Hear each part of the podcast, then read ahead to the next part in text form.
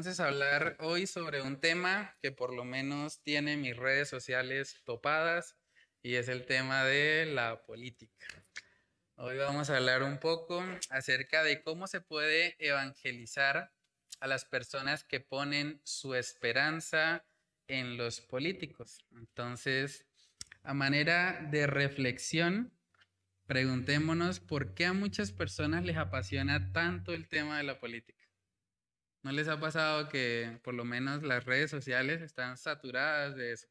O sea, casi que todo el mundo está hablando, unos a favor de un candidato, otros a favor de otro, pero es impresionante ver la pasión que eso genera, ¿no? O sea, muchas personas están todo el tiempo ahí publicando, algunos publican memes, otros publican noticias y bueno, es algo que vemos que está moviendo por lo menos mucho las emociones de las personas. Entonces, ¿por qué creen que les apasiona tanto a las personas el tema de la política? Yo creo que muchos eh, les apasiona es mm. para formar también como controversia, a ver qué, mm. qué, piensa realmente o qué sabe tanto uno de, de, la política, no solo de eso, sino de la necesidad que tiene como tal el país en cuanto a política. Porque es que a veces la gente solo dice lo que otro dice y no más, o sea, y no está bien informada. Sí. Sí, yo creo que hay mucho de lucha de egos ahí, ¿no? O sea, como que... No, pues realmente la política como tal mueve muchas emociones. Digamos que hay gente que ha llegado al punto, ahí lo coloqué, o sea, que hay detrás de esa efusividad que causa tantas discusiones y en algunos casos puede llegar hasta causar agresiones e insultos. O sea, uno mira las redes sociales y es fuerte, o sea, se tratan de ignorantes, se insultan públicamente y, es algo que mueve muchas emociones, hace que las personas realmente pues demuestran como una pasión al respecto, ¿no? ¿Sí, hermana? Sí. Eh, pastor, sabe que todo eso que estamos viviendo ahorita en Colombia, eh, pues lamentablemente nosotros lo experimentamos ya hace más de 20 años, ¿sí? Que fue cuando recién Chávez empezó la candidatura y es lamentable porque en esa oportunidad eh, familias se dividían por el mm. hecho de que uno iba con uno y el otro iba con otro. Y hoy lamentablemente estamos viendo eso acá en Colombia. O sea, yo veo, por ejemplo, cuando incluso hermanos en la fe, que yo digo, Dios mío, o sea, ¿cómo es posible que a veces uno caiga en eso, en, en la tentación? Porque son tentaciones que uno cae en la debilidad de, de estar respondiendo mensajes. Mm de insulto, mensajes que, que, lo que hacen es lastimar indiferentemente sea quien sea, ¿sí? Porque sea como sea, son personas, son seres humanos que pues tienen sus sentimientos, tienen sus debilidades, pero batallan con eso. Entonces, todo esto nos está llevando es lamentablemente a una división. Mm. Eso, eso es doloroso. Y yo pues que ya, pues lamentablemente viví esta experiencia, mm. lo estoy viviendo otra vez acá de nuevo en Colombia. Y hay que estar orando mucho por eso. Sí, es muy triste porque el, o sea, el asunto político, lo que dice la hermana es muy cierto, está como dividiendo, incluso dividiendo hasta cierto punto el cuerpo de Cristo, que no debería ser así. O sea, nosotros debemos poder tener la madurez suficiente para pensar diferente sin, sin ser enemigos. O sea, somos creyentes, se supone que el amor de Cristo está en nosotros. Podemos amar al que piensa de una forma diferente a la nuestra, pero Sí, eh, también eso, el respeto es fundamental. O sea, yo conozco muchas familias que están divididas, incluso hay gente que lo hace ya como, por así decirlo, una forma de evangelismo. Es decir, ellos le preguntan a uno, ¿usted por quién va a votar? Y entonces uno responde algo y de inmediatamente, ¿cómo se le ocurre? No, ese no es, si es contrario a lo que esa persona dice. O si uno dice, no, voy a votar en blanco, uy, si usted es un tibio, usted no toma decisión, no toma partido. Es como, sí, o sea, realmente no hay escapatoria. Cualquier cosa que uno diga, van a alegar, van a decir, y si uno dice algo que está a favor de unos, bueno, tal vez gane el favor de unos, pero entonces otros no. Y es algo que, bueno, realmente está pasando mucho hoy en día y que creo que debemos aprender a manejar con sabiduría, pero también aprovechar que mm, todo esto está pasando también nos, o sea, nos apunta a entender algo acerca del corazón humano. O sea, las personas están peleando ardientemente por el tema político porque muchos de ellos están poniendo su esperanza en el político. Ellos están creyendo que si el político es el que ellos aprueban o el que ellos piensan que puede cambiar, se habla mucho también acerca de eso, del cambio. Entonces, ellos creen que si llega esa figura política que a ellos les agrada, entonces eh, la sociedad va a cambiar, vamos a tener ahora muchos beneficios que antes no teníamos. Y aunque eso es algo que se repite continuamente, o sea, cada político promete ser un cambio, cada político dice que con él las cosas van a mejorar, la historia humana nos muestra que nunca ha sido así. O sea, siempre que hay un cambio de un gobierno a otro, seguimos teniendo pobreza, seguimos teniendo problemas, y realmente los cambios no son tan evidentes como muchos tal vez piensan. Entonces eso también nos está apuntando a una realidad y es que el cambio real no está en la política. O sea, hemos tenido gobiernos en diferentes lugares del mundo, no solo hablo de Colombia, han existido gobiernos de izquierda, gobiernos de derecha y en ambos casos no han logrado solucionar todos los problemas de una nación. Entonces, realmente la política como tal no ofrece soluciones verdaderas. Vamos a mirar Isaías capítulo 31. Los egipcios son hombres y no dioses. Hay de los que descienden a Egipto por ayuda y confían en caballos y su esperanza ponen en carros, porque son muchos y en jinetes porque son valientes y no miran al Santo de Israel, ni buscan a Jehová. Pero él también es sabio y traerá el mal y no retirará sus palabras. Se levantará pues contra la casa de los malignos y contra el auxilio de los que hacen iniquidad. Y los egipcios hombres son y no Dios, y sus caballos carne y no espíritu, de manera que al extender Jehová su mano, caerá el ayudador y caerá el ayudado, y todos ellos desfallecerán a una. Amén, ¿cierto? Entonces, realmente, según ese pasaje, ¿es correcto poner la esperanza en un gobierno? ¿O poner la esperanza en caballos, en carros o en los egipcios? En ese contexto, Egipto representaba el imperio más grande de la época. Y realmente aquí vemos que el profeta Isaías dice, hay de aquellos que confían más en el imperio que en el Señor, que no ponen la mirada en Él. Y realmente esa va a ser la triste realidad de nuestra nación. Si el Señor no viene antes, lo más probable es que cualquiera de los dos candidatos que gane va a decepcionar a sus votantes. o sea, esa es la realidad. Vez tras vez ha sucedido lo mismo. Cuando estuvimos hace cuatro años en este tema de las elecciones, hubo 10 millones de personas que votaron por Iván Duque. ¿Saben qué pasó después? Hoy por hoy creo que fue el 80% de desfavorabilidad que tiene el presidente. Imagínense, entonces, claro, la gente en su momento cree y se ilusiona con la idea de que el político le va a representar un cambio a la nación pero vez tras vez se encuentra con la decepción de que no cumplen lo que prometen. Y es lo que pasa cuando el ser humano pone la mirada en los hombres. Si nosotros ponemos la mirada en los hombres, siempre nos vamos a decepcionar. Es cuestión de tiempo. La única persona que no nos va a decepcionar nunca es nuestro Señor Jesucristo. En Salmos capítulo 39, Salmos capítulo 39, versículos del 6 al 7 habla un poco acerca de esa verdad. Ciertamente, como una sombra es el hombre, ciertamente en vano se afana, amontona riquezas y no sabe quién las recogerá. Y ahora, Señor, ¿qué esperaré? Mi esperanza está en ti.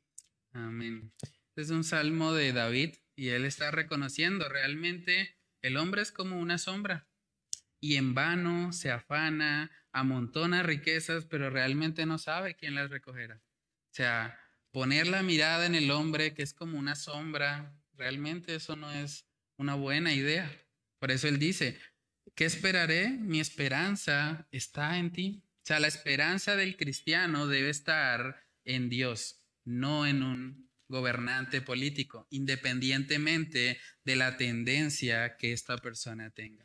Y es importante aclarar, no, no se trata de que la política sea mala, yo creo que los cristianos deberían estar involucrados en política y en todas las áreas realmente de, de la sociedad. Necesitamos más personas así. De hecho, estaba mirando que ahorita, eh, creo que fue hoy o ayer, se estuvo como discutiendo en el Congreso de la República una ley para evitar o, quitar las llamadas terapias de conversión.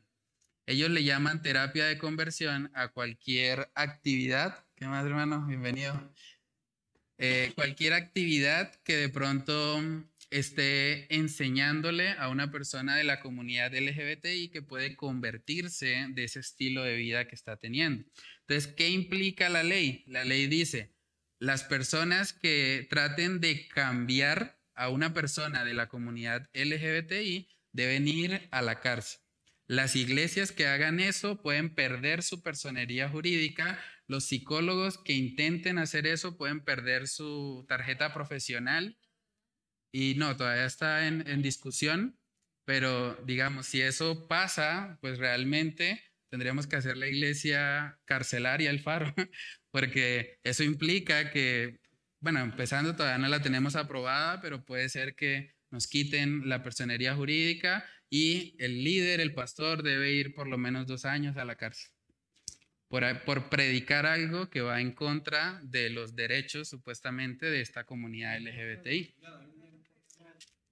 También están eh, afectando ya la libertad de culto, porque nuestras creencias, o sea, ya se están, eh, si eso lo aprueban, se están involucrando también con, Sí. o sea, lo difícil de eso es que ellos, los que deciden eso en parte son el Congreso, ¿sí? Y el Congreso tiene mayoría de la izquierda y la izquierda está a favor de eso. Entonces, pues todavía no se sabe, tiene que pasar, digamos, el, el proyecto a votación, pero de aprobarlo, eso significaría que podríamos estar en riesgo de ir a la cárcel. Incluso los padres, los padres que le enseñen a sus hijos eso, pueden perder la patria potestad de sus hijos. El alcalde es Jaime Beltrán, es el, el que fue alcalde, o no, mentira, él es concejal, sí. Eh, bueno, él está, digamos que informando un poco acerca de eso. Si quieren, ahorita les puedo compartir un poco de lo que vi.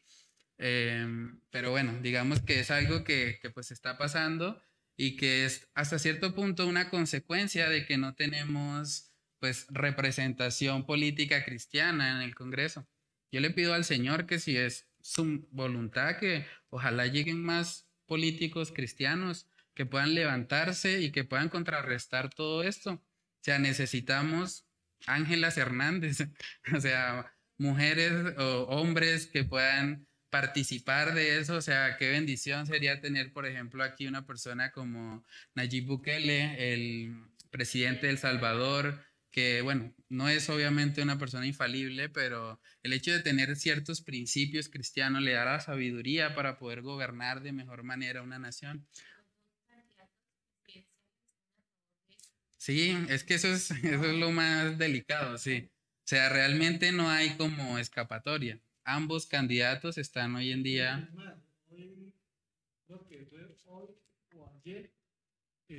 El, alcalde de acá de Bucaramanga Mm. Hizo el pabellón, la bandeja LGT, yo no sé qué vainas. Mm. Y la otra, la otra, ahora hay otra que llama la bandera trans, yo no sé qué vaina. Mm. Esa bandera la vanguardia, me hay dos banderas ahora. Sí, no, y es. Ajá. Son dos banderas, la de los pedófilos y la del LGTBI más. Sí. es que él hace parte de esa comunidad, entonces obviamente tiene que uh, liderar esa, esa idea.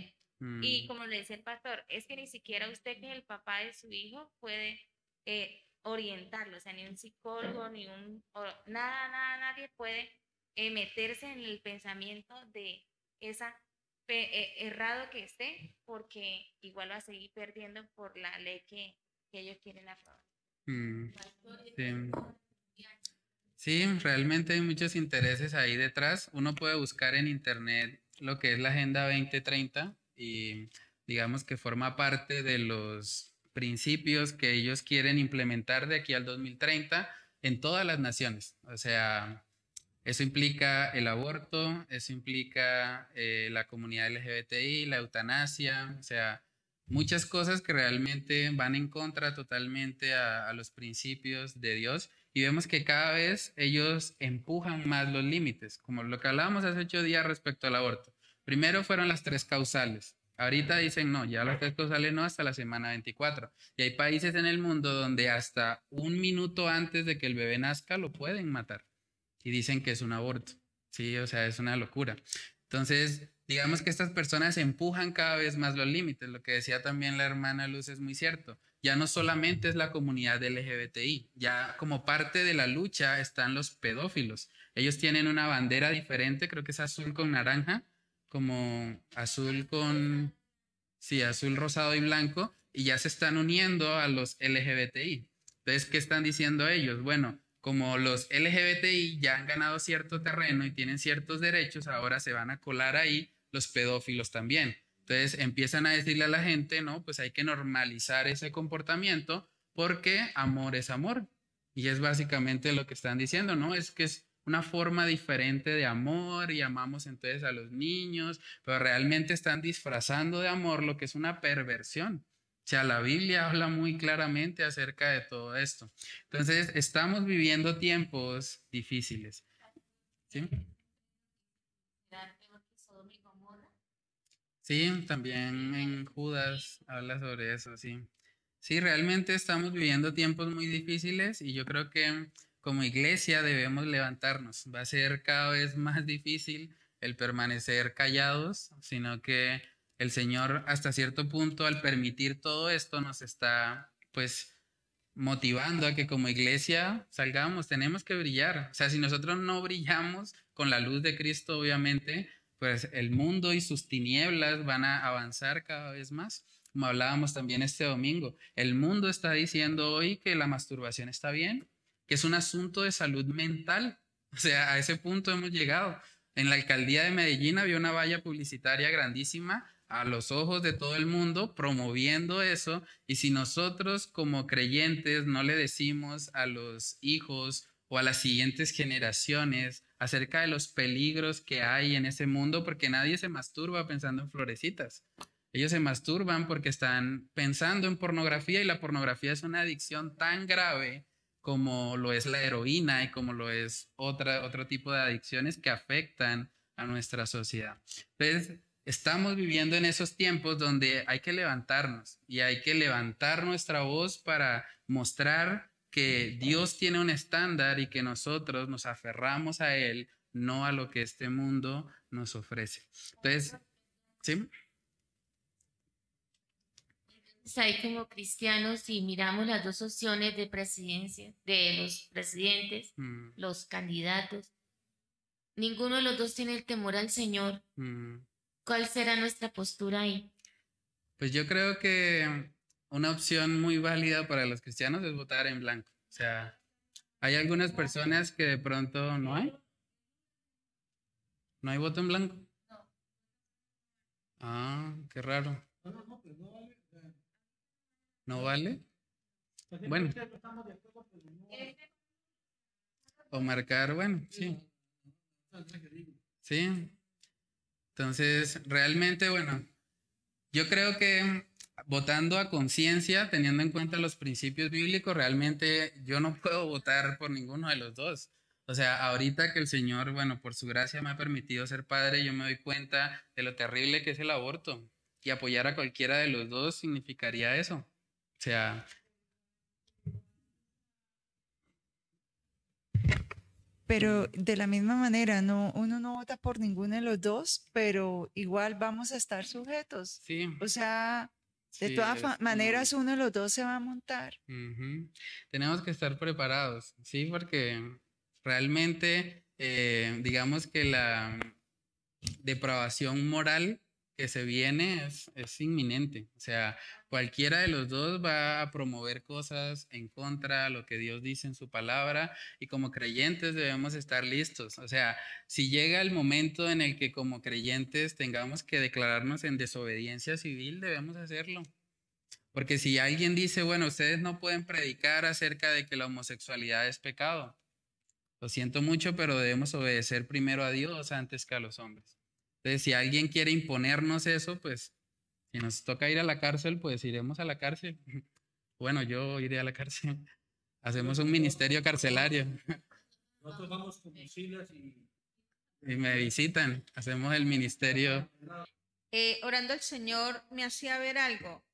A veces, bueno, mi posición yo estaba pensando en, en cuanto a mi voto, a no caer en la misma situación de, de Venezuela, ¿sí? Porque mm. pues se ve, es muy visible lo, lo, lo, que realmente pues está pasando.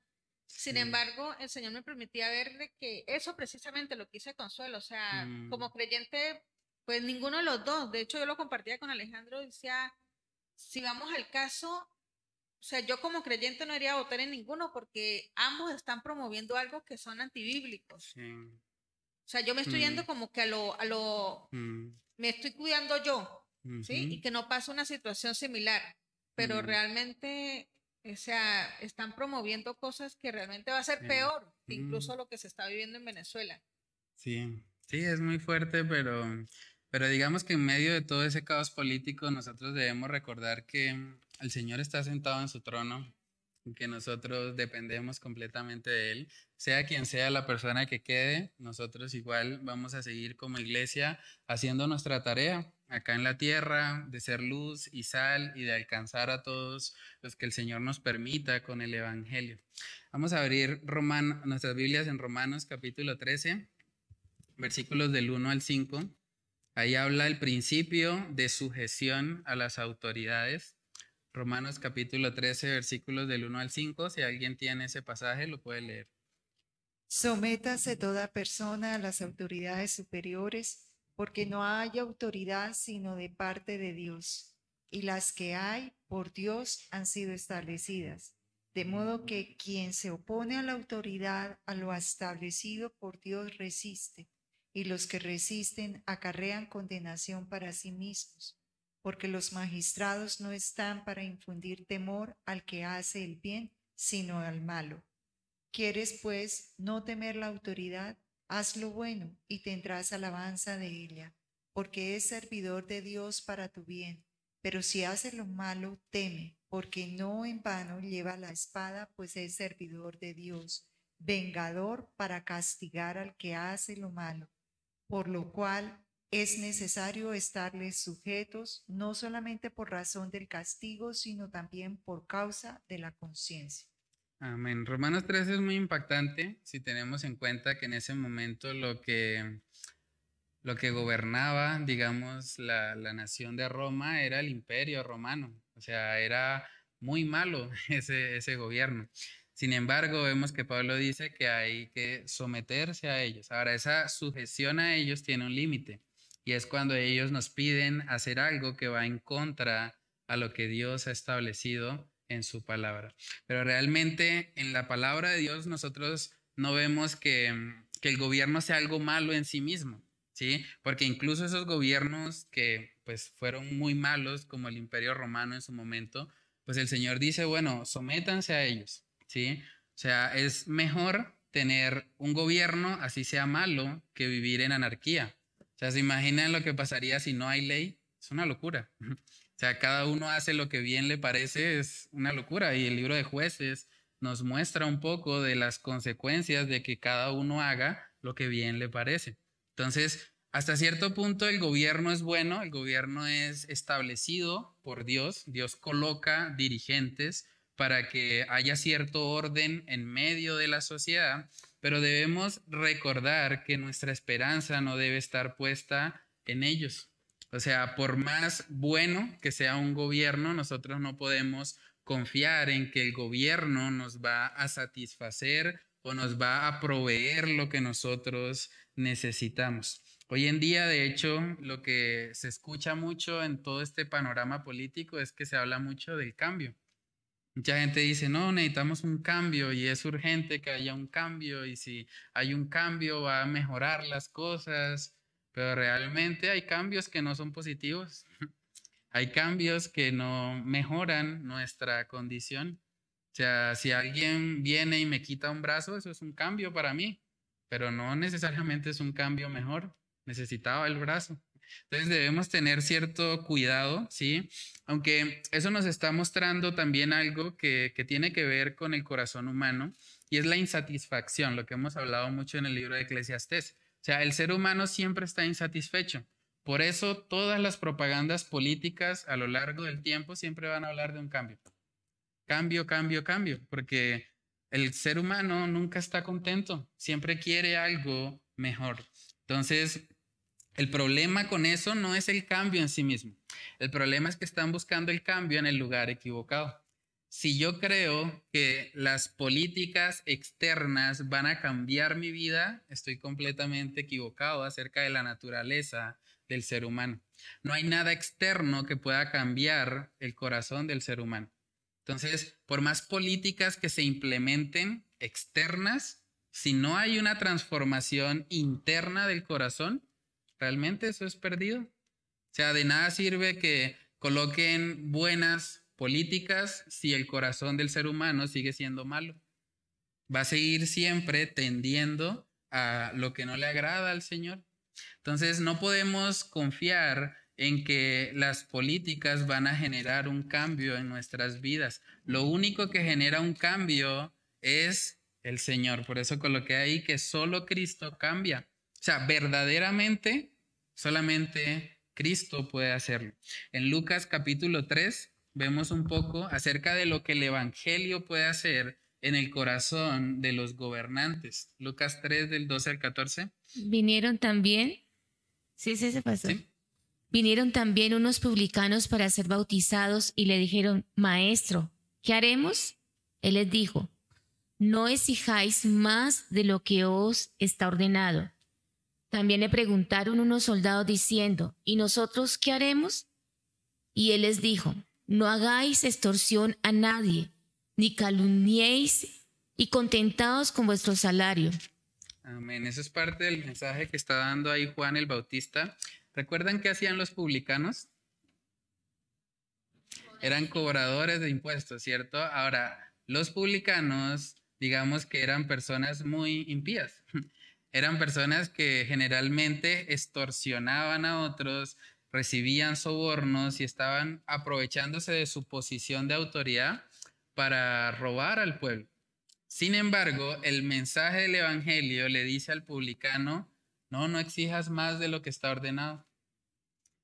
Los soldados en ese contexto también eran muy corruptos, de hecho, por eso los exhorta ahí Juan el Bautista a que no hagan extorsión a nadie o sea, el Evangelio es lo único que puede transformar genuinamente una sociedad. O sea, el Evangelio puede hacer que el publicano que es corrupto ya no lo sea.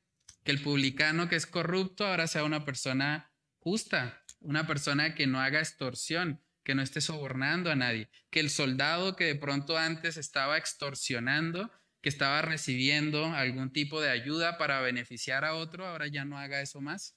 Sea, el único poder transformador real en la vida de las personas es el Evangelio. Y es ahí donde debemos apuntarle cuando se habla de un cambio. Cuando estas personas nos hablan de que anhelan un cambio, hay que llevarles a contemplar esa realidad. De nada sirve los cambios externos si no hay un cambio en el corazón humano. Porque en últimas, si seguimos con esta naturaleza pecaminosa, pues la corrupción siempre va a existir. Hoy por hoy el discurso tal vez más popular es ese, ¿no? Anticorrupción. Si nosotros logramos eliminar la corrupción de Colombia, el país va a prosperar. Pero no se puede eliminar la corrupción siempre que los corazones sean de piedra, que los corazones sigan estando dañados. Por eso es el Evangelio lo que necesita la sociedad para poder vivir un verdadero cambio. Ezequiel capítulo 36, versículos del 25 al 27 Ahí habla acerca de lo que el Evangelio hace en nuestros corazones. ¿Lo leo? ¿Sí? Esparciré sobre vosotros agua limpia y seréis limpiados de todas vuestras inmundicias. Y de todos vuestros ídolos os limpiaré. Os daré corazón nuevo y pondré espíritu nuevo dentro de vosotros. Y quitaré de vuestra carne el corazón de piedra. Y os daré un corazón de carne. Hasta el 27. Y pondré dentro de vosotros mi espíritu y haré que andéis en mis estatutos y guardéis mis preceptos.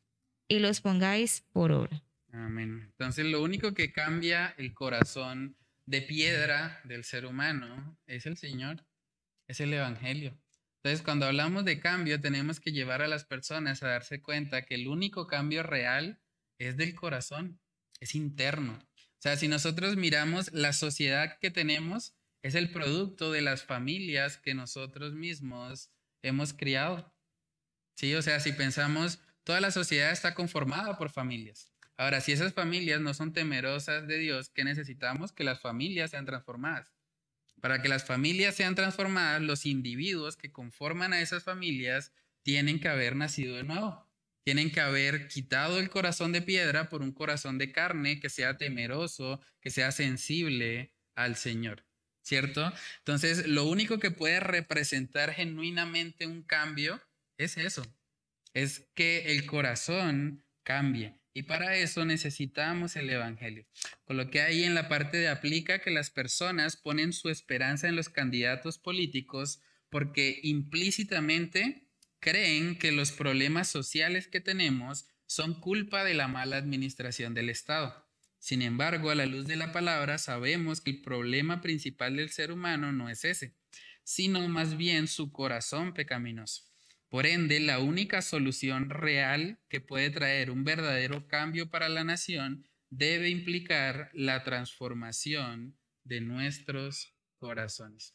Si el corazón no es cambiado, no va a haber cambio. Es una mentira que los políticos repiten continuamente y que hace que la gente se ilusione con un cambio que realmente no está sucediendo. Si quieren, busquemos Mateo capítulo 15. Mateo capítulo 15, versículo 19. Porque del corazón salen los malos pensamientos, los homicidios, los adulterios, las fornicaciones, los hurtos, los falsos testimonios, las blasfemias. Mm. Entonces, ¿cuál es el problema real del ser humano? El corazón, que está dañado, un corazón pecaminoso, ¿sí? Entonces, realmente para hablar de cambio, realmente se necesita es el evangelio de salvación. El Evangelio tiene el poder de transformar a todos los corruptos que hay en nuestra nación, que nos parece terrible que existan esas personas y que hagan lo que hacen. Pues lo único que puede transformarlos es Cristo. Es que ellos se arrepientan y crean. En Efesios capítulo 4, versículos del 25 al 30, habla un poco acerca de, de cómo el Evangelio transforma a las personas. Efesios 4 del 25 al 30, si alguien lo tiene ahí, lo puede leer. Por lo cual, desechando la mentira, hablad verdad cada uno con su prójimo, porque somos miembros de los unos de los otros. Airaos, pero no pequéis, pero no, no se ponga el sol sobre vuestro enojo, ni deis lugar al diablo.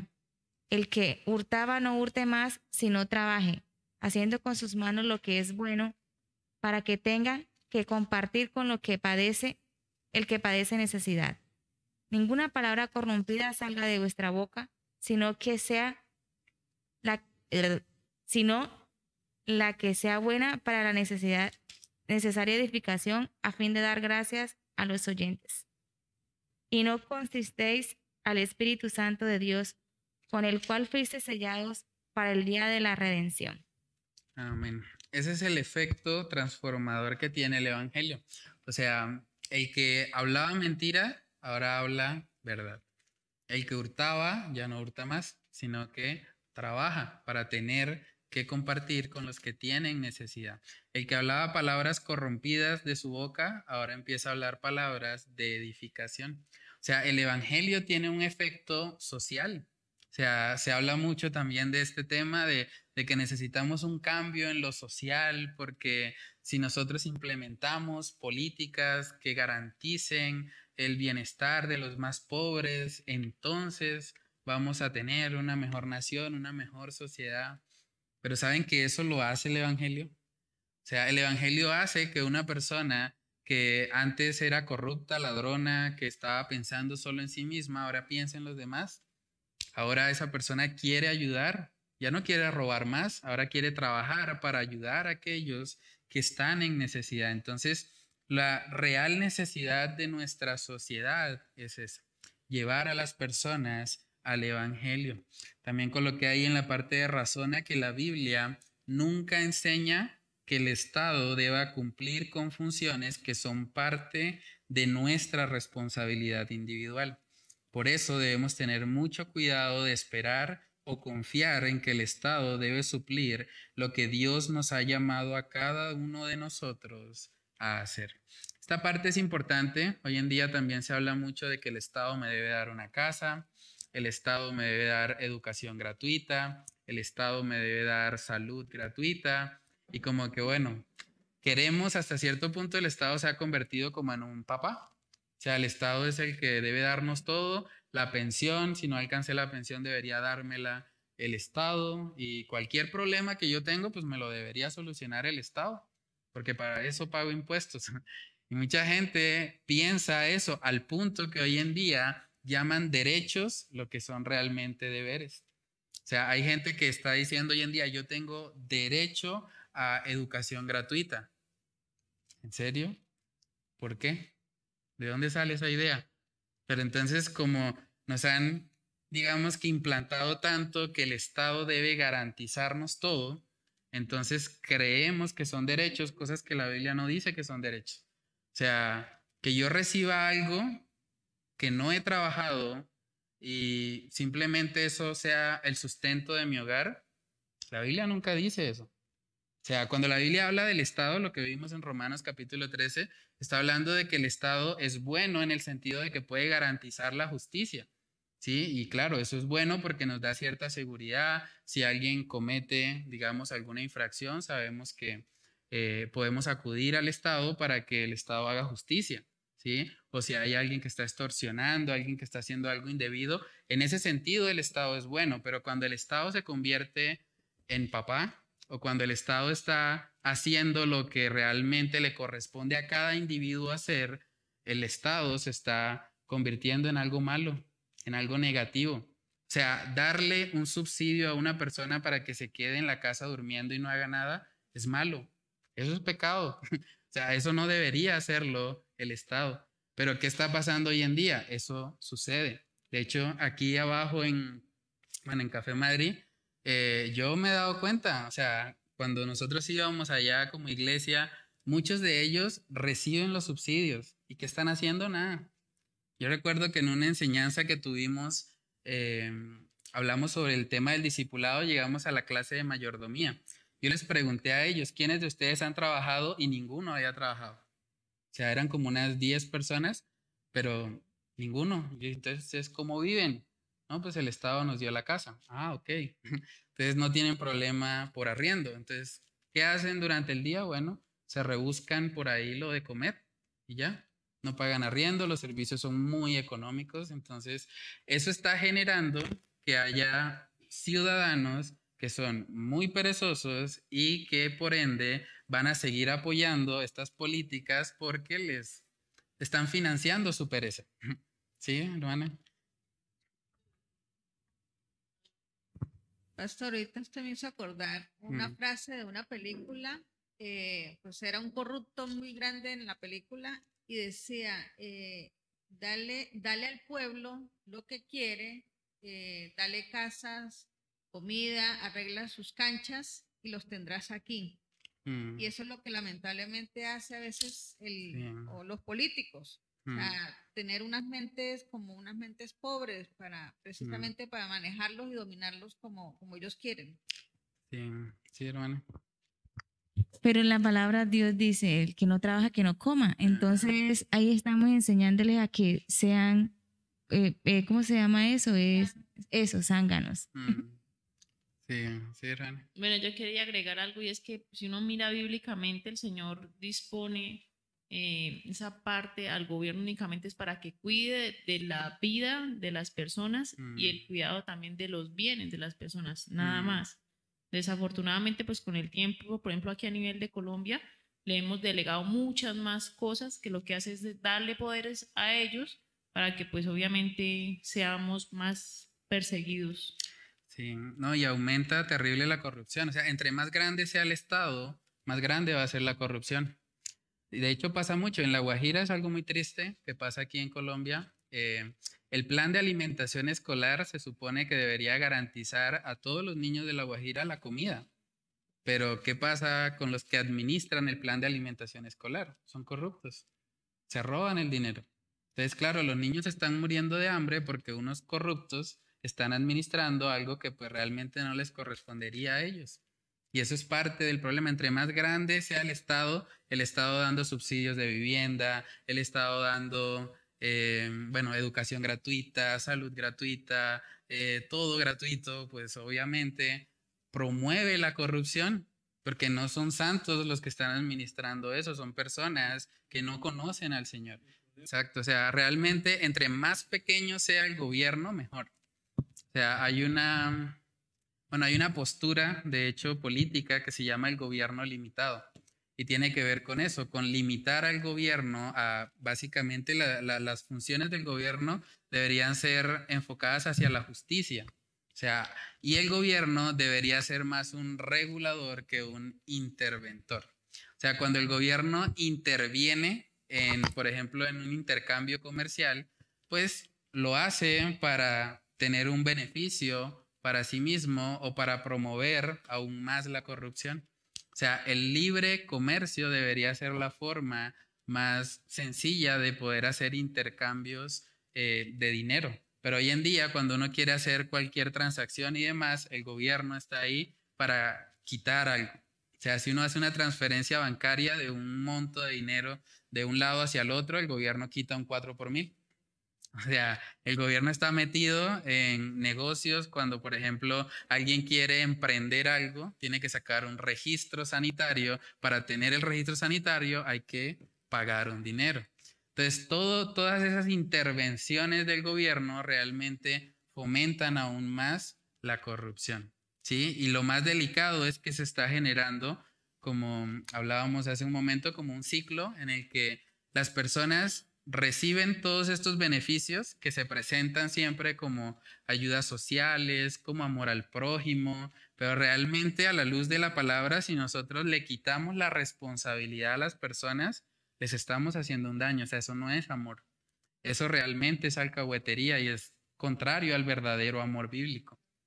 El trabajo de ellos, como cualquier trabajo normal que tiene su hora, llegan a almorzar y todo es robar. Hmm y ha sido de generación en generación. La mamá le enseñó a la hija, la hija le enseñó a la nieta, la nieta le está enseñando a los mis nietos. Y se van en el centro y normal, atracan, roban bolsos. Y la señora contaba que ya ve cuando llegan con los celulares, con los bolsos y todo. Mm. Pero reciben subsidios, o sea, lo que ustedes ahorita, ¿ustedes en qué trabajan? Mm. Mm. Es que se vuelve un ciclo, o sea, lo que pasa también en Café Madrid, por ejemplo, yo recuerdo también que mm, para una niña como de 12 años en Café Madrid, el consejo que ella recibía de su mamá era, bueno, consígase un marido, váyase a un rancho para que cuando pase el gobierno censando los ranchos, le den su casa. O sea, ya ellos saben cómo funciona. Entonces ya ellos están pensando, bueno, pues la forma de tener casa propia es buscar el marido, buscar el rancho y esperar que pase el gobierno, diga, ay, pobrecitos nosotros, ¿cómo estamos viviendo aquí en un rancho? Entonces vamos a regalarle las viviendas. Y muchos tienen casa de esa manera, ¿sí? Entonces es algo que se vuelve cíclico porque entonces esas mismas personas que de hecho se reproducen bastante rápido, son muchos, son las que votan y escogen a esos gobernantes para que se siga manteniendo ese ciclo. Entonces es algo muy tenaz y de hecho a lo largo de la historia vemos que todos los modelos socialistas o comunistas terminan fracasando, porque obviamente es un hueco, por así decirlo, económico que no se puede llenar. ¿Qué terminan haciendo muchos países para poder mantener esas políticas sociales? Les toca recurrir a préstamos. Entonces se endeuda la nación para poder mantener las ayudas sociales y luego llega un punto en el que ya no les prestan más y la nación entra en quiebra. Y es lo que pasa en muchos lugares. Entonces, esas tendencias políticas que de alguna manera incrementan el Estado y le hacen creer a las personas que pueden depender totalmente de un ente externo, anulando su responsabilidad individual, realmente son contrarias al cristianismo. Efesios capítulo 6, versículo 4, vamos a ver un aspecto también que es muy importante y es el tema de la educación. Efesios capítulo 6, versículo 4. Y vosotros, padres, no, provoque, no provoquéis a ir a vuestros hijos, sino criarlos en disciplina y amonestación del Señor. Amén. ¿De quién es la responsabilidad de criar a los hijos en disciplina y amonestación del Señor según ese pasaje? Es de los padres, ¿cierto? Ahora, hay muchas personas, incluso dentro de la iglesia, que están dejándole la responsabilidad al Estado, al gobierno. Ahora, obviamente, el Estado funciona, como hemos venido hablando, de tal manera que quiere generar personas con una determinada manera de pensar. Sea, si uno mira hoy en día, de hecho pasa mucho en las universidades, en la UIS, en la Nacional y todos esos, casi todos tienen un mismo molde. O sea, casi todos están muy a favor de la izquierda ideológica, casi todos están pensando que lo que se necesita es ayudar a los oprimidos, a los pobres, y ellos mismos están de alguna manera colocando los votos para que luego se mantenga políticas que van en contra a Dios. ¿Sí, hermano? Hace como un mes eh, estuve haciendo una tarea con Samuel y es algo así como de plan lector. Mm. Es un libro que exige el colegio y en el libro eh, colocaban al alumno a, eh, mire una compañera o un compañero, el género que sea, mm. y eh, diga que, cómo le se declararía a él, ¿sí? Mm. O sea, como despertando los sentimientos, pero entonces no el sexo opuesto, sino el género que sea. Mm. O sea, ya como que en los niños están también colocando la idea de que no hay, dos no hay sexos, no hay dos sexos, sino que hay géneros. O sea, la palabra sexos la están sacando y están colocando género. Y también despiertan mucho las emociones. Tanto así que yo tuve que hablar con la profesora y decirle pues que yo no había dejado que Samuel hiciera la tarea porque eh, basaban más, el niño lo estaban guiando más hacia las emociones que hacia el intelecto. Y la profesora pues me aceptó pues porque el libro sí tiene mucha controversia y muchos padres han hecho quejas por eso. Sí, ¿no? Y realmente ahí, ahí estamos, o sea, lo que hablábamos también el domingo, hay 240 escuelas de primaria en Inglaterra y Reino Unido que les están enseñando a los niños cómo masturbarse.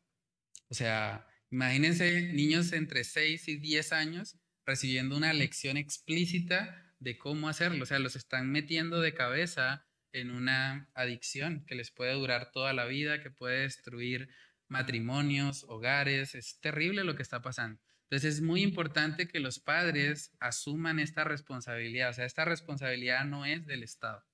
Podemos, si alguien quiere llevar a sus hijos al colegio, es, está bien, pero deben estar muy atentos.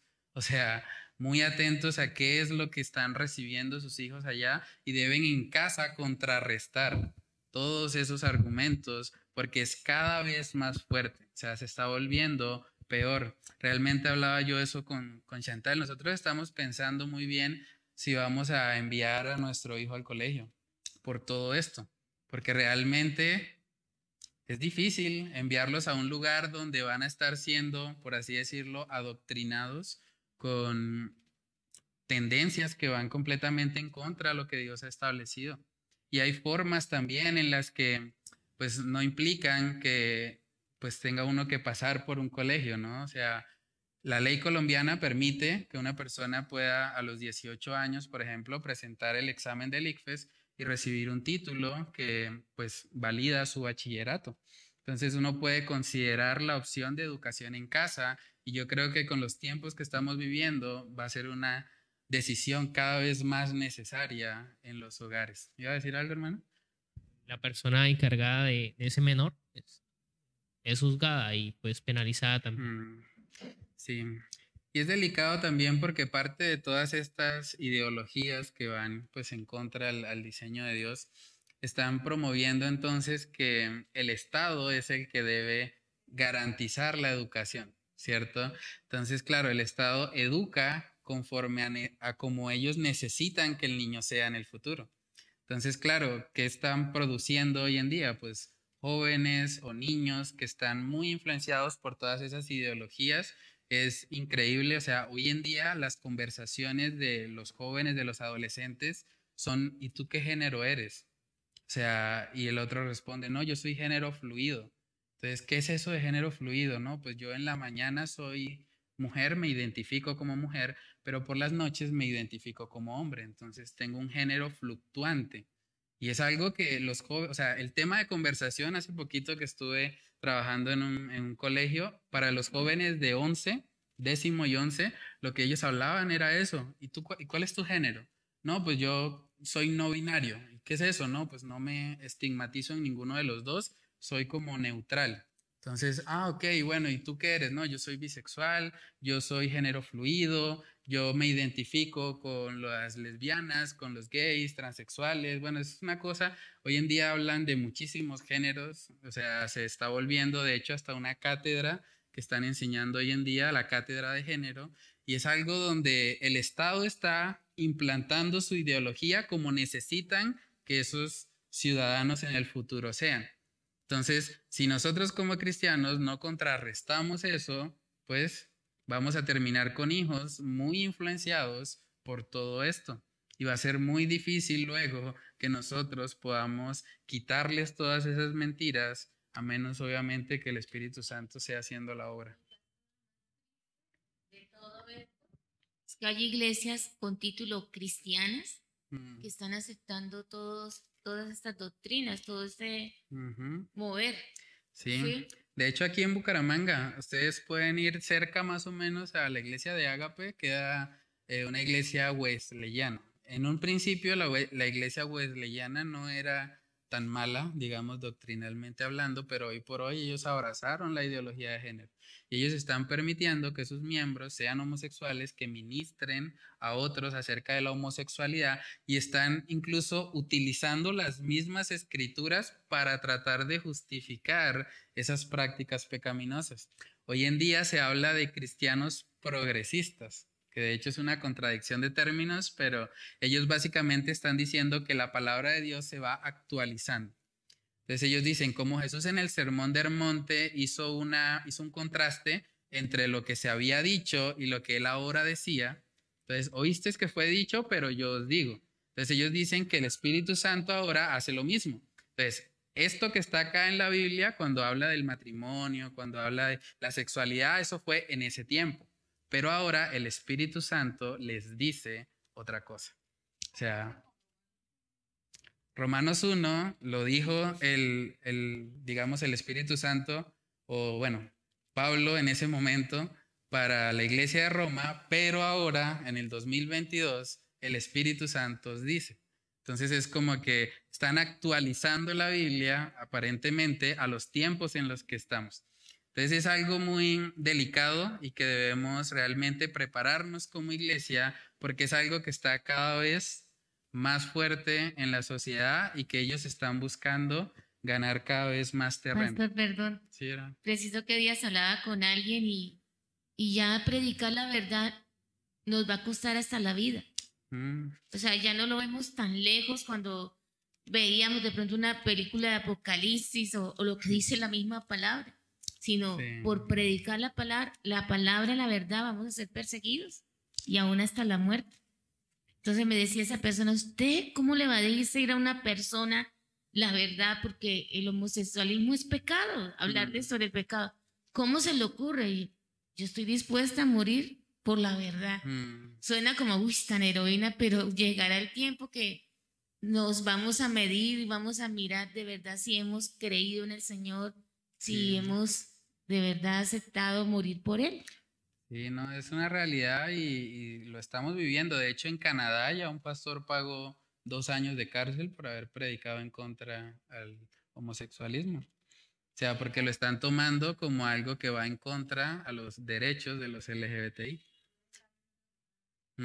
o sea, es que como cómo predicamos la Biblia e ignoramos los pasajes que hablan acerca de eso, o sea, no se puede. Entonces, realmente el pastor en Canadá tuvo que pagar los dos años de cárcel, creo que fue por simplemente por haberlo predicado. Entonces, no estábamos muy lejos, es algo que puede llegar a pasar en algún momento y pues que tiene que ver también con todo esto de que hemos hecho demasiado grande el Estado y el Estado ha tomado ciertas atribuciones que no le corresponden. El Estado bíblicamente debería limitarse a la justicia, no más. Pero cuando el Estado quiere meterse en cómo criamos a nuestros hijos, cuando quiere meterse en la educación, cuando ellos son los únicos que pueden controlar y gobernar en todo lo que nosotros hacemos, pues pasan este tipo de cosas. Segunda de Tesalonicenses 3, versículos del 10 al 12. Porque, porque también cuando estábamos con vosotros os ordenábamos esto, si alguno no quiere trabajar, tampoco coma, porque oímos que algunos de entre vosotros andan desordenadamente, no trabajando en nada, sino entremetiéndose en lo ajeno. A los tales mandamos y exhortamos por nuestro Señor Jesucristo que trabajando sosegadamente coman su propio pan. Amén. O sea, la Biblia es clara en cuanto al tema del trabajo. O sea, darle a una persona para comer sin que esa persona quiera trabajar es, ir en contra de este principio. O sea, realmente se presenta mucho y es parte de la falacia que hay con todo este tema del socialismo y todo eso, de que es muy bueno. Hay gente incluso que ha dicho, no, Jesús Jesús era un socialista. Jesús defiende a los pobres, Jesús ayudaba, pero realmente fue Jesús el que dijo que siempre íbamos a tener pobres y que era más importante adorarle a Él que ayudar a los pobres. O sea, ¿cómo hacemos entonces con esos pasajes? Aquí vemos también claramente que la escritura nos está diciendo que si alguien no quiere trabajar, pues que tampoco coma. Sí, o sea, el principio bíblico que vemos es que Dios quiere que seamos responsables. Nosotros somos los responsables. Cada hombre el Señor le ha dado la responsabilidad de ser el proveedor de su hogar. Y esa responsabilidad no la debe asumir el Estado, la debe asumir cada persona. Es muy importante eso precisamente para evitar que se llegue a formar personas perezosas, personas que no quieren realmente asumir la responsabilidad a, la cual Dios le ha llamado. Pastor, una pregunta. En cuanto a la mujer que pues no ejerce una función, digamos, de trabajo como tal, en ese caso, ¿cómo uno puede defender eso? Por ejemplo, el esposo es el proveedor, sí. Y la mujer pues está en su hogar. En ese caso, ¿cómo se defiende eh, este pasaje que el que no trabaje no coma? Ah, ok, porque es que Estamos hablando en el contexto de que para un hogar, o sea, para una familia donde hay un esposo presente, sí, el esposo tiene el llamado de ser el proveedor. De hecho, bueno, primera de Timoteo 5 habla de que el que no provee para su hogar es peor que un incrédulo. O sea, realmente eh, Dios ha establecido para una familia que el hombre pueda ser el proveedor de su hogar y si el hombre está asumiendo eso de tal manera que no hay necesidad que la mujer trabaje, ella puede decidir digamos, quedarse en la casa y ella sí está trabajando, porque es que lo que hace una ama de casa es mucho trabajo, ¿sí? Y, ajá. Eh, eso, precisamente, eso estaba hablando en estos días con, con mi esposa. Mm. Y yo le decía, pues, que si ella no estuviera cuidando a los niños, yo no podría trabajar. Yo creo que eh, debe uno estar, eh, cada quien en su rol, y y como tal el ingreso es de todos, mm. ¿sí? Porque de yo no poder salir, no puedo proveer, no puedo traer dinero. Entonces yo creo mm. que ya cuando se eh, entra el ingreso, yo creo que debe eh, tenerse en cuenta por pues, las necesidades básicas y ya lo que, lo que quede, pues lo mm. que se pueda repartir, yo creo, ¿no? Es sí, forma de pensar. Sí, no, es importante y digamos eso, o sea, valorar realmente que el trabajo que las mujeres están haciendo desde casa, es, eso es un trabajo y es muy valioso. Entonces, realmente son completamente dignas de, comer de su, de su salario, ¿sí, hermana? Nos, el feminismo, ¿no? Mm. ¿Qué más trabajo que tenemos en el hogar? ¿Sí? Y aparte de eso, yo le, le citaba Proverbios 31, que esa mujer también estaba en el hogar, pero también trabajaba en el hogar. Y dice que nunca faltaban las ganancias.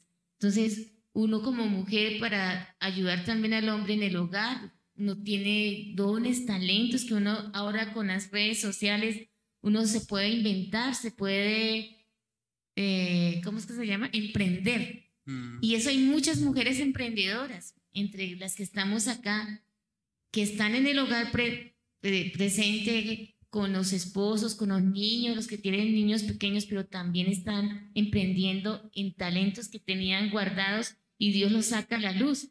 Así como la mujer virtuosa, ella tejía, hacía vestidos, yo no sé qué más hacía la mujer virtuosa, pero trabajaba en el hogar. Mm. Sí, no, eso es importante y, pues de hecho el, el, pasaje que exalta a la mujer habla de una mujer que, que trabaja, ¿no? También hay lugares en los que han dicho que, bueno, que la mujer no puede trabajar nunca, que la mujer debe estar solo en el hogar, pero realmente Proverbios 31 muestra una mujer trabajadora que no estaba descuidando su hogar, pero que pudo apartar parte de su tiempo para eso. Entonces, es, es importante eso y pues entender que como, como esposos se pueden complementar, digamos, cada uno desde su rol, aportar para, para el sostenimiento como tal del hogar. Entonces hay una frase ahí que coloqué al final para meditar, la dijo Charles Spurgeon, él dijo que solo los tontos creen que política y religión no se discuten. Por eso los ladrones siguen en el poder y los falsos profetas siguen predicando. ¿sí? Es muy común, de hecho, yo creo que parte de lo que estamos viviendo es consecuencia de que por mucho tiempo en las iglesias se habló de que la política era del diablo que la política era mundana, luego dijeron, no, la política es secular, como que todo el tiempo se, se ha tratado como que no, no deberíamos los cristianos hablar de política. Ahora estamos viviendo las consecuencias de eso. No hay muchos políticos que realmente sean cristianos, que realmente vivan conforme a los principios de Dios y estamos viviendo las consecuencias. Los que están escogiendo las leyes son políticos corruptos, con corazones de piedra, que no les interesa para nada lo que es los principios de la palabra de Dios.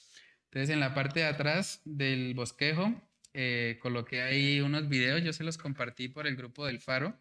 Eh, son muy interesantes, habla de la iglesia y la política, es un capítulo de Entendiendo los tiempos, y el otro es el cristianismo de derecha o izquierda. Ese capítulo también es muy interesante. Ambos se los compartí por el grupo del Faro. Pueden verlos para profundizar un poco más y ahí escribir en el recuadro las principales enseñanzas de ambos videos. Lo segundo es un artículo que también les coloqué y es si debe la iglesia involucrarse en política y escribe las eh, principales enseñanzas del mismo, del artículo. Y coloqué también que meditar en Amós 3.3 es el versículo que dice que cómo andarán dos puntos si no estuvieran de acuerdo. Y Mateo 22 del 19 al 21, donde Jesús habla de que hay que dar al César lo que es del César y a Dios lo que es de Dios. O sea, es importante que no mezclemos esas dos cosas, eh, la iglesia con el gobierno, con la política, porque pues cada uno tiene enfoques diferentes, ¿no? La política está enfocada, digamos que en el aquí y el ahora, y la iglesia está enfocada en lo espiritual o en lo porvenir. Entonces, separación, sí, exacto. Porque cuando nosotros mezclamos eso van a haber problemas siempre. O sea, si la política quiere venir a decirnos cómo debemos actuar como iglesia, pues realmente ya no nos regimos por la palabra de Dios, nos regimos por lo que ellos dicen. De hecho, hay naciones donde eso ocurre. En China, por ejemplo, ellos regulan qué se predica en las iglesias. Si alguien predica algo en China que va en contra a los estándares del Estado, inmediatamente cierran la iglesia. O sea, a ese punto de control ha llegado el Estado.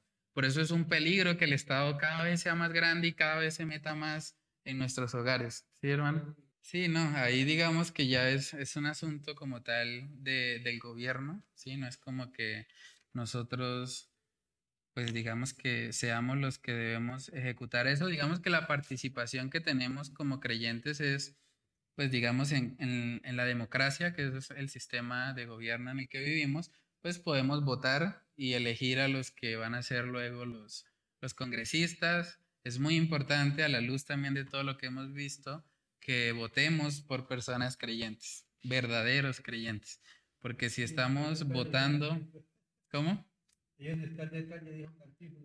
Sí. No, pero realmente, bueno, obviamente nunca vamos a encontrar un político perfecto porque pues nadie realmente lo es. Sí, obviamente ningún sistema de gobierno que esté formado por humanos va a ser perfecto. O sea, en eso debemos estar claros. Pero sí, por lo menos, buscar personas que representen lo que son nuestros principios. Ah, sí, claro, eso es importante. O sea, y necesitamos creyentes involucrados ahí, porque, o sea, no es pecado hablar de política, no es pecado ser un político. De hecho, hemos tenido ejemplos aquí en Bucaramanga, lo que pasó con esta señora Ángela Hernández. El Señor usó tremendamente a esa mujer para quitar lo que era en su momento también una ideología perversa que se estaba implantando a través de unas cartillas. O sea, gracias a que ella movió mucha gente, muchas iglesias, muchas personas, habló acerca del contenido que habían en esas cartillas, las personas salieron a marchar y se pudo tumbar eso de que esas cartillas pues iban a implementar en todos los colegios públicos y era enseñarles ideología de género a los niños y a los que iban a ser pues los futuros ciudadanos de nuestra nación, ¿no? Entonces, digamos que sí necesitamos políticos que participen de eso. Yo creo también que es importante respecto a la política no identificar, o sea, no usar el cristianismo como una forma de, de hacer política, ¿sí? O sea, digamos que termina siendo también contraproducente, porque también hay muchos prejuicios en cuanto al cristianismo en sí mismo. Sería mucho mejor que en vez de crear un partido político cristiano, se cree un partido político donde los principios cristianos rijan ese partido, para que eso evite un poco pues el tema del prejuicio, de que entonces si yo no soy cristiano no puedo votar por ellos, ¿sí? Sino que podamos ver mucho de lo que hemos hablado hoy, hay personas que no son cristianas que están de acuerdo con eso. O hay personas no cristianas que reconocen que el aborto es un asesinato. Hay personas no cristianas que reconocen también que el Estado no debería meterse en la educación de los hijos.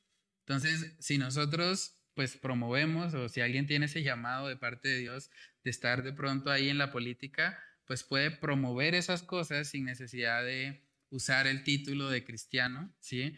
También pasa mucho en muchos lugares que se mezcla el pastorado con la política, eso tampoco es, es bueno. Si alguien va a ser pastor, pues dedíquese al llamado del pastorado.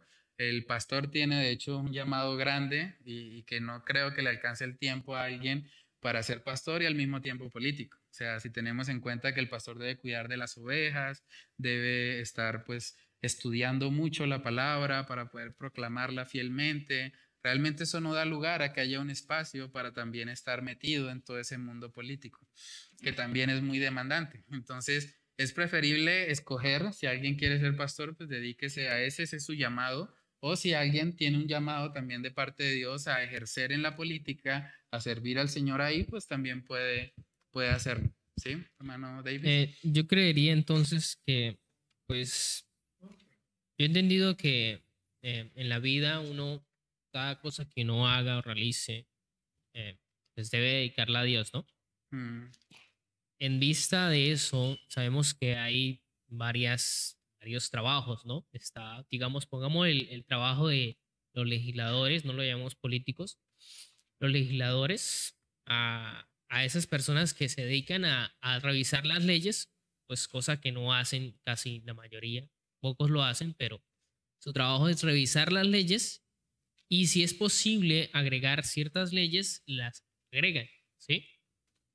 Eh, si es necesario modificar esas leyes, porque pues, debido a, a, la naturaleza humana, eh, las leyes deben ser modificadas constantemente. Si no se modifican constantemente, quedan obsoletas, ¿sí? digámoslo de esa manera.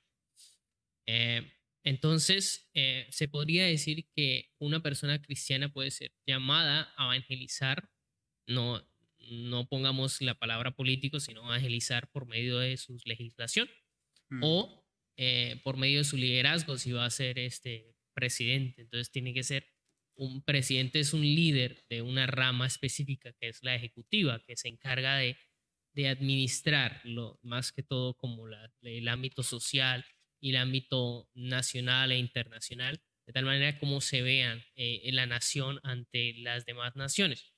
Entonces es un líder.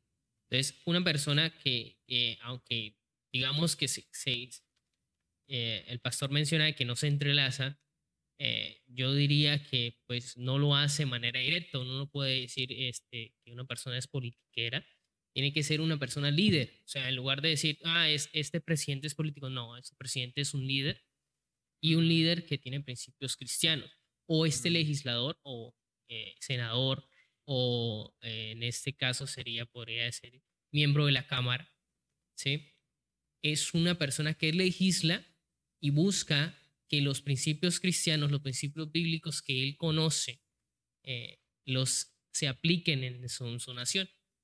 ¿Sí? Entonces está, eh, es, yo diría que no se mezcla, pero es como si eh, la palabra de Dios tiene que impregnar cada ámbito de la vida humana y si no lo hace, esa nación pues cae. ¿Sí? O Mm. sea, es como si las demás, las demás, o sea, no se puede mezclar porque la palabra de Dios es pura y, y usted mezclar eso con otras ideologías como este, em, eh, la psicología o la psiquiatría, cosas que, que, que tratan de ablandar las cosas, ¿sí?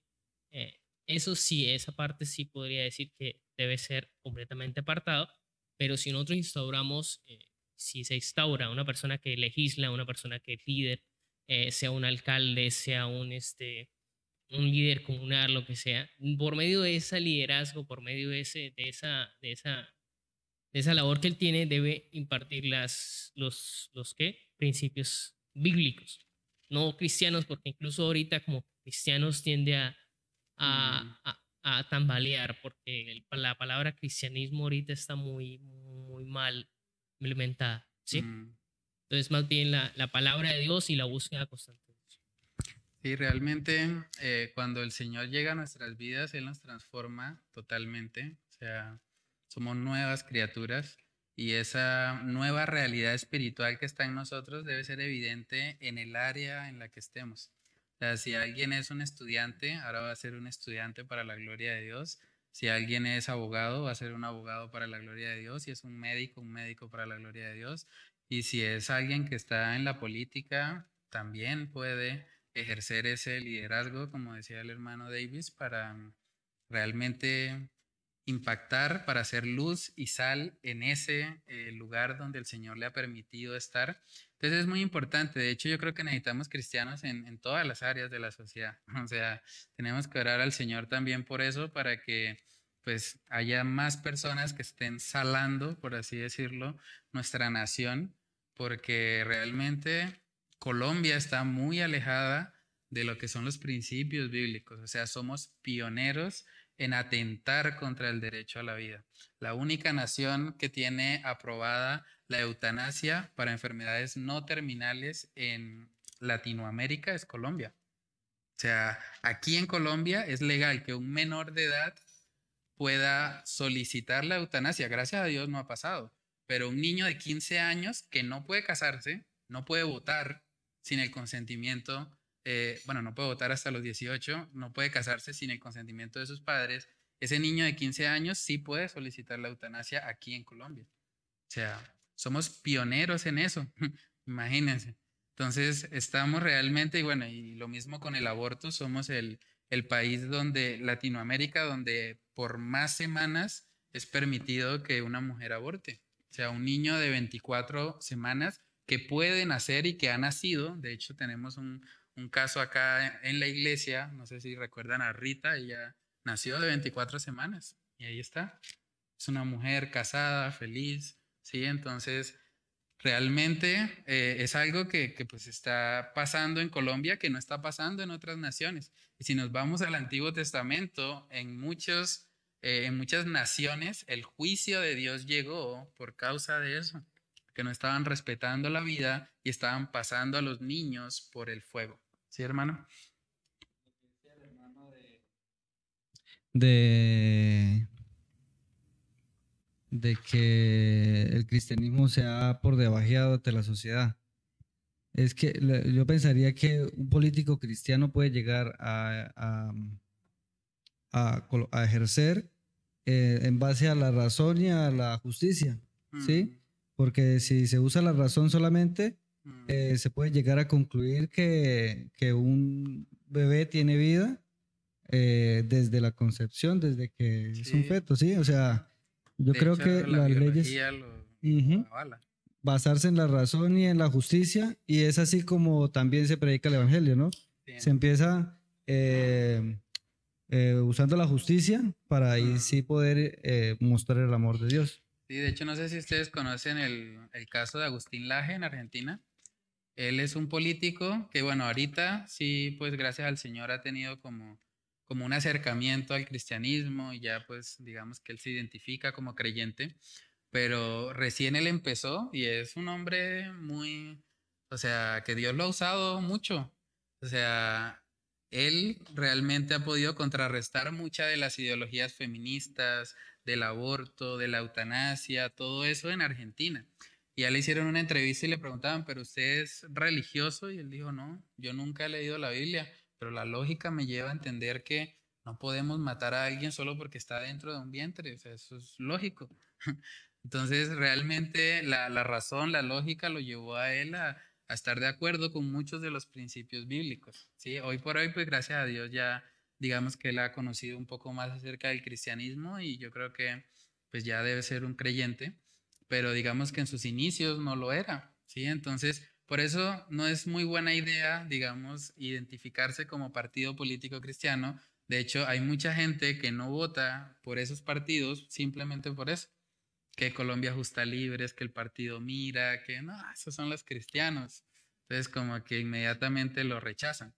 Pero si hay una propuesta que pueda ser interesante, digamos, para toda la sociedad y que pueda mostrar, usando la razón, la lógica, cómo los principios bíblicos aplicados correctamente, pues traen bienestar, de hecho, a una sociedad, pues sería de bendición y yo creo que debemos orar para que el Señor permita que se levanten pues más hombres y mujeres así. O sea, si esta nación tuviese en el Congreso, por ejemplo, sea, unas 10 Ángela Hernández, de pronto fuese diferente la, la legislación, ¿sí, hermano?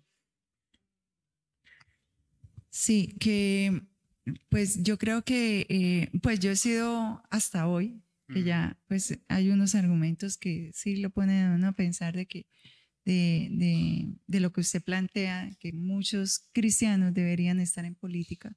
Mm. Eh, lo que ha ocurrido es que lamentablemente los que cristianos, que mm. los que se, los políticos que se hacen llamar cristianos, eh, han, utilizado el nombre cristianos o han utilizado el Evangelio para hacer política y para enriquecerse a sí mismos.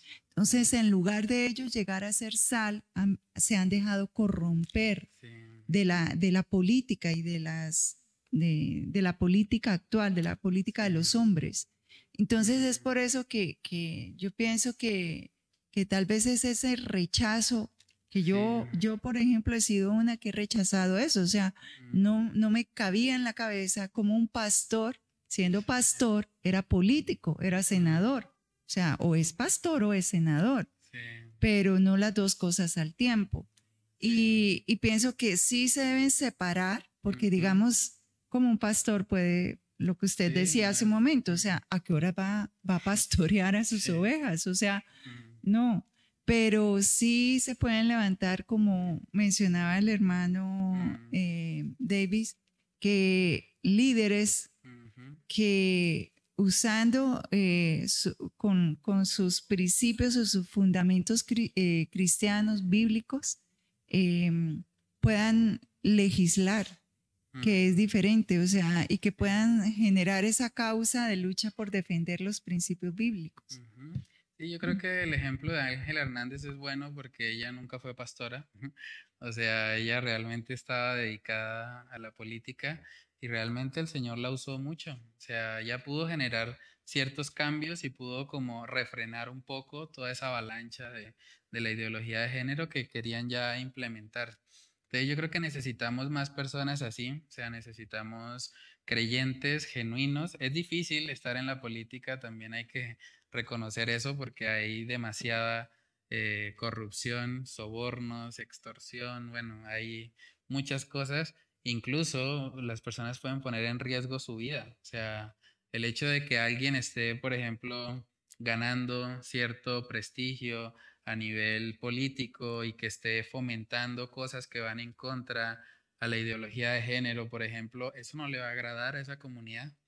Y ellos eventualmente, pues no tienen al Señor en su corazón, pueden tomar decisiones que impliquen hasta quitarle la vida a ese político. ¿Por qué? Porque está yendo en contra a ellos o a lo que ellos quieren vivir.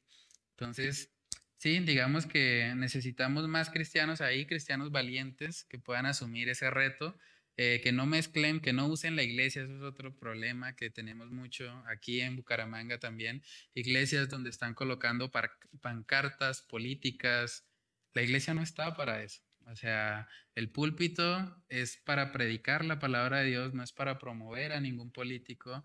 Ahora, no quiere decir que como cristianos no deberíamos meternos, digamos, en el tema político, porque hasta cierto punto por el hecho de ser ciudadanos, todos estamos involucrados de una u otra manera con la política, pero debemos entender hasta dónde son las funciones de, la iglesia, que está enfocada en la gran comisión, en predicar el Evangelio, y la política que tiene un enfoque más eh, en el aquí y el ahora, las necesidades puntuales de la sociedad. Entonces, digamos que no deberíamos mezclar esas dos cosas, sino más bien buscar que el Evangelio pueda permear a cada una de acuerdo a la, función que tiene. ¿sí? La iglesia en su función de predicar el Evangelio a toda criatura y la política también en el sentido de buscar de pronto el bienestar de la sociedad que sabemos que primeramente se encuentra cuando vivimos conforme a los principios cristianos.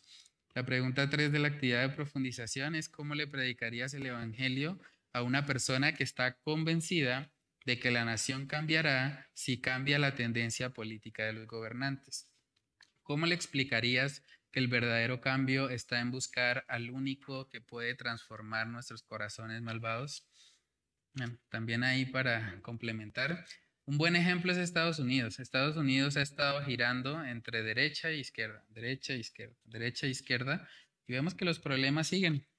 O sea, no se trata de una tendencia política, no es que la izquierda va a salvar a, la nación o que la derecha es la que va a salvar. Realmente lo único que puede salvar a la nación es Cristo y necesitamos realmente ir a Él para que haya verdaderos cambios en nuestra sociedad. Entonces no sé si hay alguna pregunta, comentario, dudas.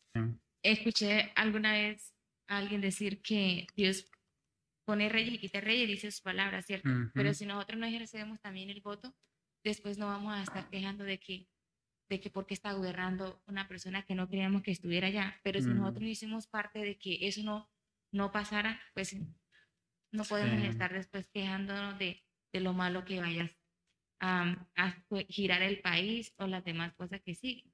Sí, sí, es muy importante. De hecho, yo creo que es consecuencia de eso todo lo que estamos viviendo. O sea, muchos cristianos realmente han estado votando por personas que apoyan el aborto, que apoyan a, la comunidad LGBTI, ¿sí? Y no se trata de como de tener algo en contra de ellos, de hecho como cristianos les amamos a ellos y esperamos también algún día poder ir, Dios mediante, por aquí, por el Parque Antonia Santos, predicarle a algunos miembros de esa comunidad y, pues tuvimos de hecho una lección sobre cómo acercarnos a ellos y es, importante mostrar que no les odiamos a ellos, pero debemos ser claros en que la palabra de Dios nos muestra que ese estilo de vida es pecaminoso y que si alguien persevera en eso, pues la Biblia es muy clara, va a terminar en el infierno. O sea, no queremos eso, por eso buscamos predicarles el Evangelio y mostrarles que hay otra alternativa y que el Evangelio de Cristo tiene el poder para transformarlos. Ahora, tristemente, por causa de que no están esos eh, políticos cristianos gobernando o estableciendo las leyes, hoy por hoy ellos están procurando que nadie les diga nada respecto a su estilo de vida y que cualquiera que lo haga, pues termine en la cárcel, que es lo que están tratando de implementar con lo de quitar las terapias de conversión. Entonces, sí, no sé si alguien más iba a decir algo. Sí, yo quería agregar algo y era con respecto a, al adoctrinamiento, pues sí, obviamente que uno ve eh, con los niños y pues es en todos los ámbitos, ¿no? Eh, yo me quedo asombrada, por ejemplo, a veces uno eh, en el hecho de delegar al, Estado la educación de los hijos, cómo uno deja a un lado esa responsabilidad, ¿sí? Y, por ejemplo, por la misericordia del Señor, a través de la pandemia, digamos que estos últimos dos años, el Señor me ha dado pues el privilegio de tomar la decisión junto con mi esposo de educar a los niños en casa. Pero realmente esto ve uno la fidelidad del Señor y, eso lo lleva a que uno todos los días delante del Señor vaya a, pedirle ayuda, sí, siendo consciente de que nosotros, por más de que intelectualmente, por ejemplo, alguien podría decir, pero es que usted es ingeniera.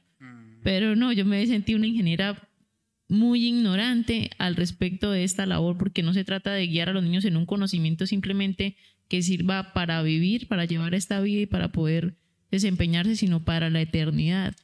Y pienso que adicional a eso, por ejemplo, eh, con respecto a la televisión y todo eso, hay un poco de cosas que ni siquiera, o sea, personalmente, no, a veces no tengo ni el discernimiento para darme cuenta, sino que a veces, por ejemplo, a través de, de, un grupo de mamás, por ejemplo, que, que ahorita estamos reuniéndonos. O sea, uno se empieza a dar cuenta y empieza, digamos que a adquirir información y empieza a no darse cuenta realmente, sí, la cosmovisión que tiene la parte global y cómo no la está metiendo y nosotros estamos ahí al lado de los niños y no nos damos cuenta. No, de verdad que es, es muy fuerte como ese, ese ataque, digamos, porque pues estamos hablando de que más del 90% de la población es educada por el Estado. O sea, esos niños están creciendo con esa manera de pensar que el Estado quiere que tengan. Es muy difícil que en un futuro, en unos años, esos niños que ya pues serán jóvenes, serán adultos, pues realmente legislen para el bienestar de la nación o que pues puedan, digamos que verdaderamente traer un bienestar. Entonces, yo creo que tenemos que estar preparados porque vienen tiempos cada vez más difíciles. O sea, la generación que hasta cierto punto tenía los principios todavía o algunos principios cristianos está muriendo, por así decirlo, está desapareciendo. Ahora, la nueva generación, que es la que en el futuro va a gobernar y va a legislar y todo eso, pues es una generación que ha sido muy adoctrinada por todo este tema de ideología de género, socialismo, el Estado es el que me debe mantener y eso implica que vendrán tiempos difíciles. Tenemos que estar preparados como iglesia para eso. Es posible también con todo lo que está pasando respecto a la comunidad LGBTI, demás que venga persecución. O sea, el pastor que no quiera casar a una pareja de homosexuales le van a decir que está cometiendo un delito, que está discriminando los que ellos tienen derecho a casarse. ¿Y cómo vamos a reaccionar ante eso? Necesitamos realmente llenarnos del Señor para que sea Él el que nos ayude y que sepamos cómo afrontar eso con sabiduría, porque eventualmente yo creo que va a pasar. O sea, es cuestión de tiempo, pero Sí, yo les voy a compartir el video del faro en el grupo del faro para que lo puedan ver, que es pues algo que se está discutiendo. Pues si el Señor permite que eso se apruebe, es probable que esa persecución llegue muy pronto y que realmente pues llegue el momento de decidir si vamos a ser fieles a Dios o fieles a lo que el gobierno quiere que seamos fieles. Entonces, no sé si alguien más iba a decir algo, ¿sí, hermano?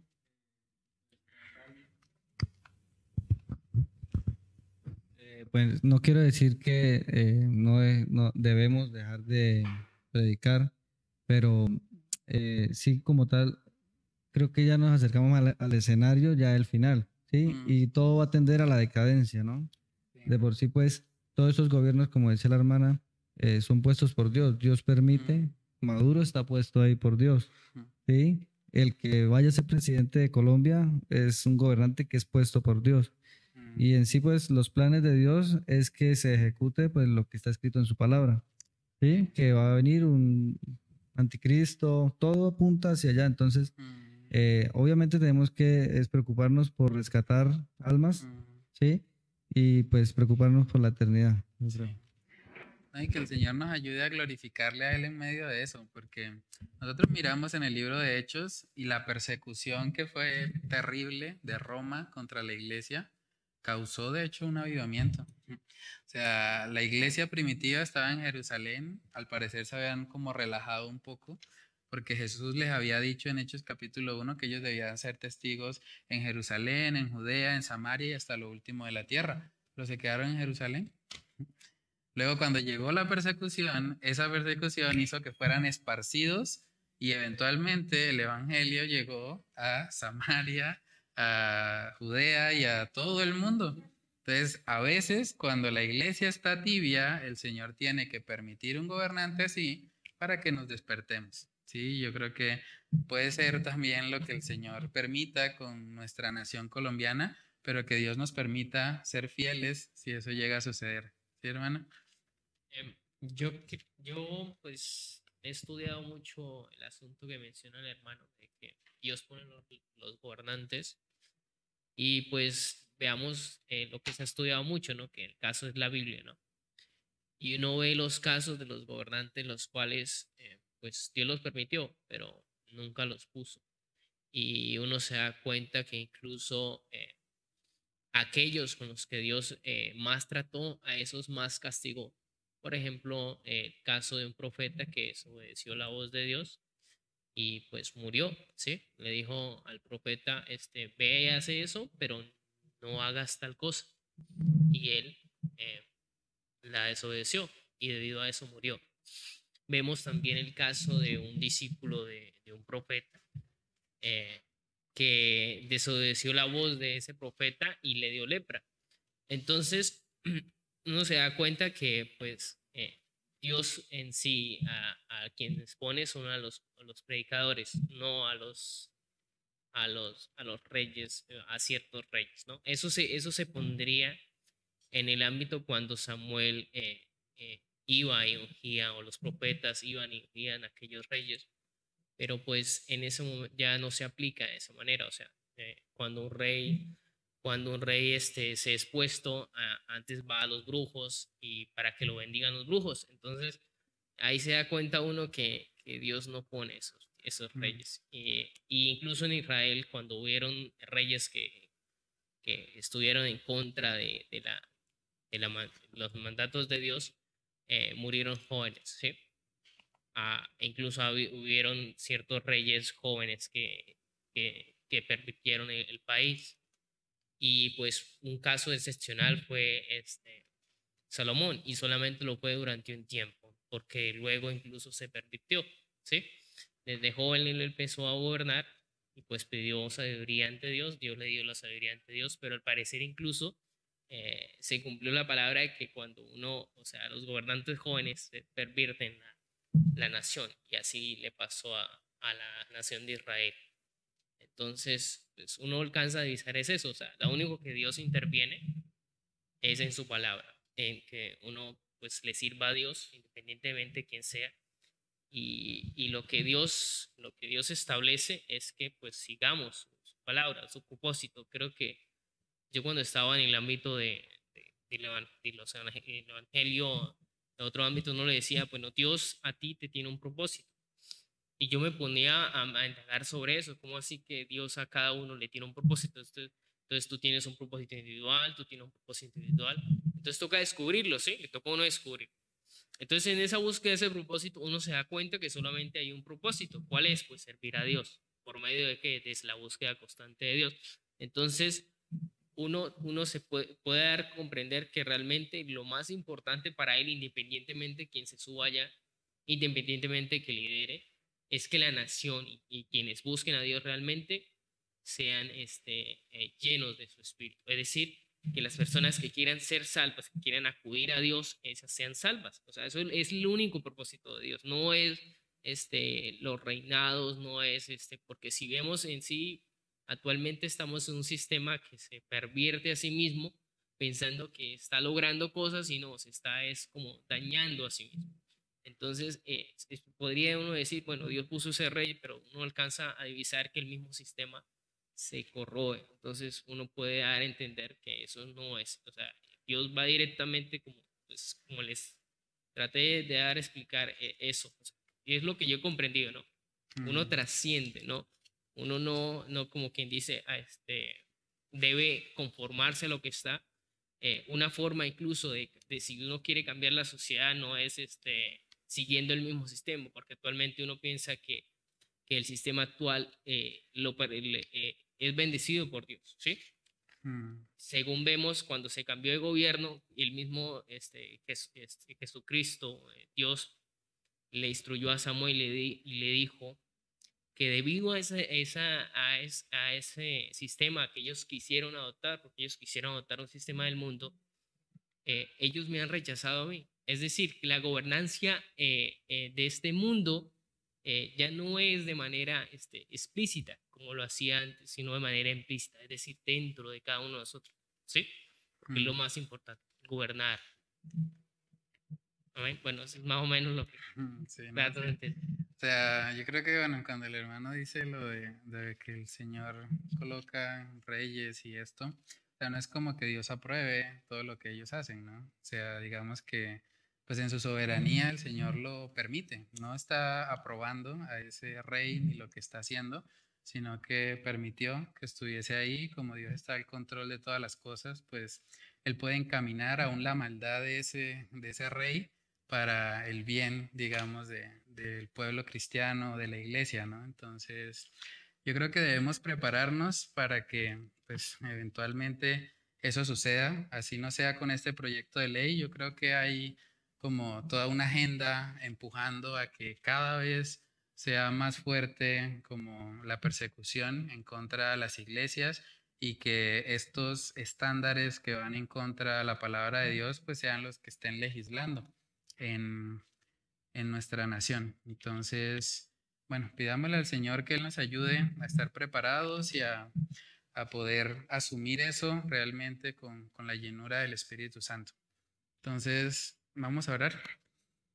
Padre, te damos muchas gracias, Señor, por este tiempo. Gracias por la oportunidad que nos concede, Señor, de estar reunidos aún con libertad, Señor. Sabemos que Tú has sido bueno, Señor, para con nosotros.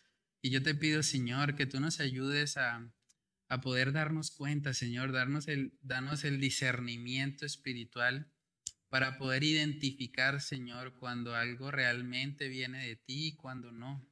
Ayúdanos, Señor, en todo este tema de la política, Señor, que es cada vez más, más fuerte. Te pedimos, Señor, que tú levantes personas, Señor, siervos tuyos en la política. Sabemos que no es fácil ese mundo, que hay demasiada corrupción, que hay muchos peligros que enfrentar, Señor, pero oramos para que tú levantes servidores llenos de tu Espíritu Santo que puedan legislar con el temor a ti, Señor, que es la que es el principio de la sabiduría, Señor. Oramos para que tú coloques esas personas en nuestra nación, Señor, y también para que tú despiertes a la iglesia, Señor, en cuanto a el llamado que tenemos de ser luz y sal de este mundo. Sabemos que cuando la iglesia es pasiva en cuanto al llamado que tiene, la sociedad se corrompe, Dios. Perdónanos, Señor, porque lo que vemos en nuestra nación colombiana en parte es resultado, Señor, de, la tibieza de la iglesia, Señor. Ayúdanos a estar avivados por ti, Señor. Ayúdanos a vivir cada día en la llenura del Espíritu Santo para que podamos contrarrestar las tinieblas con tu luz, Señor. Ayúdanos, Señor, a poder dar defensa ante todas estas ideologías, todas estas eh, doctrinas que se están tratando de implantar, Señor, en nuestra sociedad. Ayúdanos, Señor, los que son padres acá, que puedan tener la sabiduría tuya para contrarrestar, Señor, todos esos argumentos que han sido implantados en los niños y en los jóvenes, Señor. Padre, que podamos vivir llenos de tu Espíritu Santo y que si es tu voluntad, Señor, que tengamos que enfrentar la persecución, Padre, danos el denuedo, la valentía, Señor, para ser fieles a ti, Así eso implique, Señor, tener que ir a la cárcel o tener que recibir algún tipo de castigo por el Estado, Señor.